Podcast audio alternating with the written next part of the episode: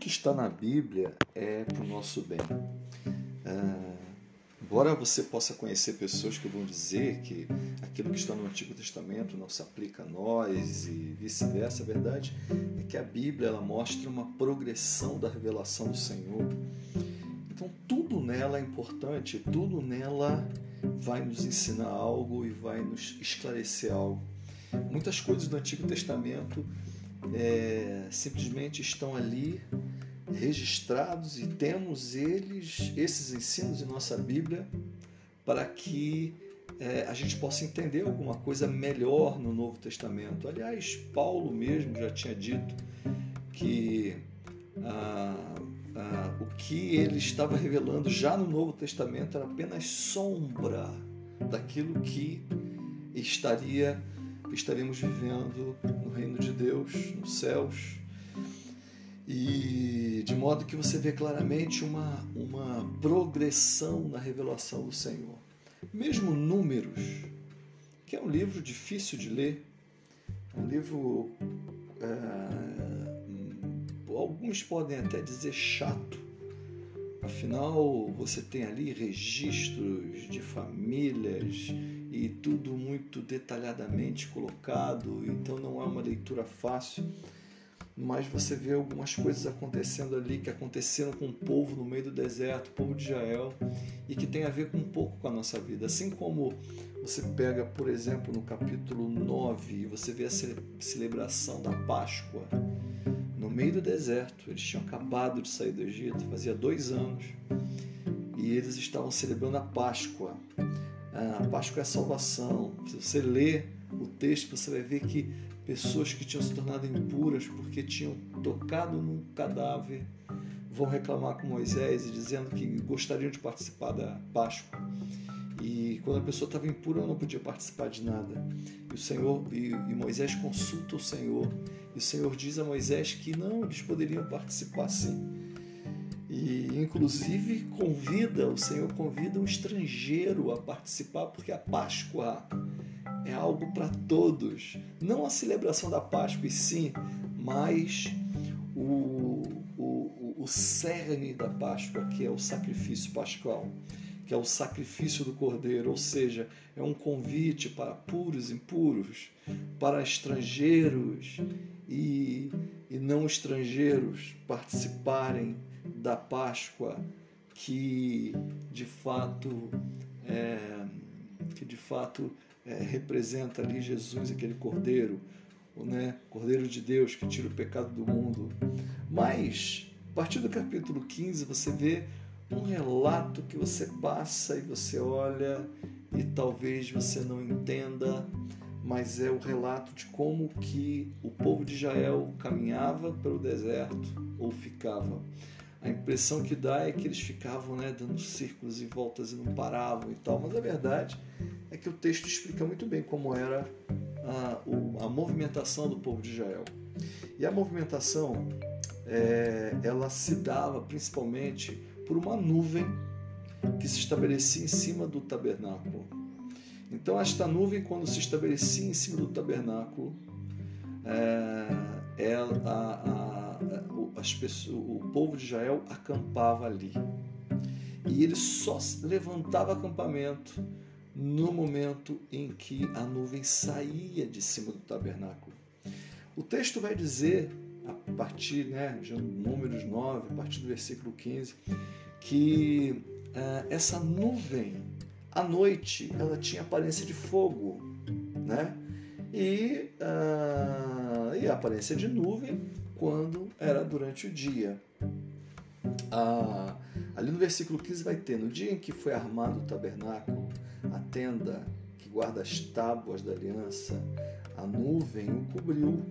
Desde o entardecer até o amanhecer, a nuvem por cima do tabernáculo tinha aparência de fogo. Era assim sempre que acontecia. De dia, a nuvem cobria e de noite tinha aparência de fogo. Sempre que a nuvem se levantava de cima da tenda, os israelitas partiam. No lugar em que a nuvem descia, ali acampavam. Conforme a ordem do Senhor, os israelitas partiam, e conforme a ordem do Senhor, acampavam. Enquanto a nuvem estivesse por cima do tabernáculo, eles permaneciam acampados. Quando a nuvem ficava sobre o tabernáculo por muito tempo, os israelitas cumpriam suas responsabilidades para com o Senhor e não partiam. Às vezes a nuvem ficava sobre o tabernáculo poucos dias, conforme a ordem do Senhor. Eles acampavam e também conforme a ordem do Senhor partiam.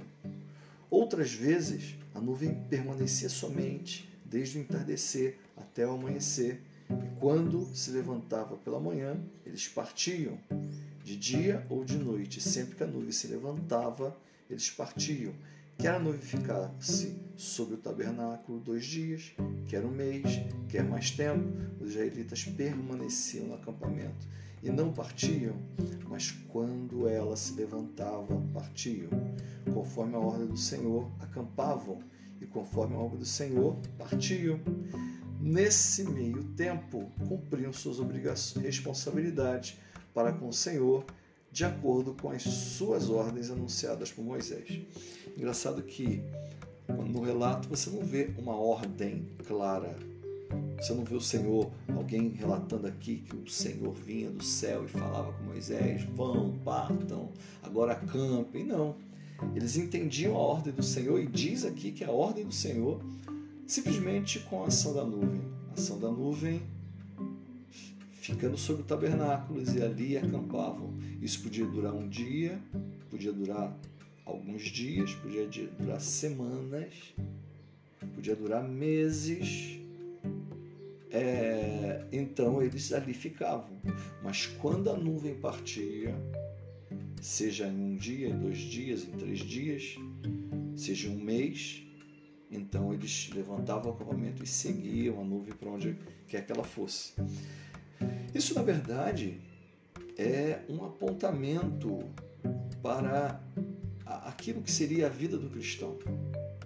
Nós estamos caminhando neste mundo rumo à nossa Canaã. E se tem uma coisa que o cristão precisa aprender é a ter direcionamento do Espírito Santo.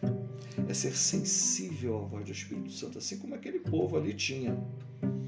Perceba que o Senhor não falava absolutamente nada, mas eles entenderam que onde a nuvem ficava era para eles ficarem e onde a nuvem levantava era para eles partirem.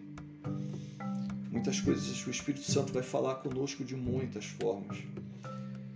É, se tem algo que nós devemos pedir a Deus em oração é a sensibilidade do Espírito Santo para, assim como acontecia com aquele povo, tomarmos nossa decisão, ir ouvir, ir por um lado ou por outro, tomar esta ou aquela decisão conforme a nuvem. A nuvem representa o Espírito Santo. Perceba que no Novo Testamento, quando o Espírito Santo ah, ah, ele se manifesta de forma muito clara, é, diz o texto que algo como línguas de fogo pousaram sobre a cabeça daqueles que ali estavam. E então é, esta esta esta essa, é, este símbolo do fogo representa o Espírito Santo. Então que a gente aprenda e busque no Senhor a, que a gente aprenda a ter sensibilidade do Espírito Santo. Você tem alguma decisão para tomar na sua vida? Se você não tem isso claro ainda, se deve sim ou não, meu querido, pare tudo. Meu irmão, minha irmã, pare tudo. E espere a nuvem. Espere o fogo. Espere, busque a sensibilidade, busque o que ele acha daquilo. O Senhor, ele gosta e ele quer ser Senhor da sua vida por completo. Ele quer te ajudar a tomar as decisões da sua vida. Ele quer te ajudar a tomar a decisão se você levanta acampamento ou se você fica acampado. Se você vai para a direita, se você vai para a esquerda, para cima ou para baixo. É, é, se vai para frente ou recua. Ele deseja fazer parte da sua decisão e ele quer se comunicar com você, ele quer falar com você. Ele quer que você entenda e seja sensível. Sabe aquele antigamente se falava que os pais não precisavam falar nada, apenas com um olhar os filhos sabiam o que os pais queriam.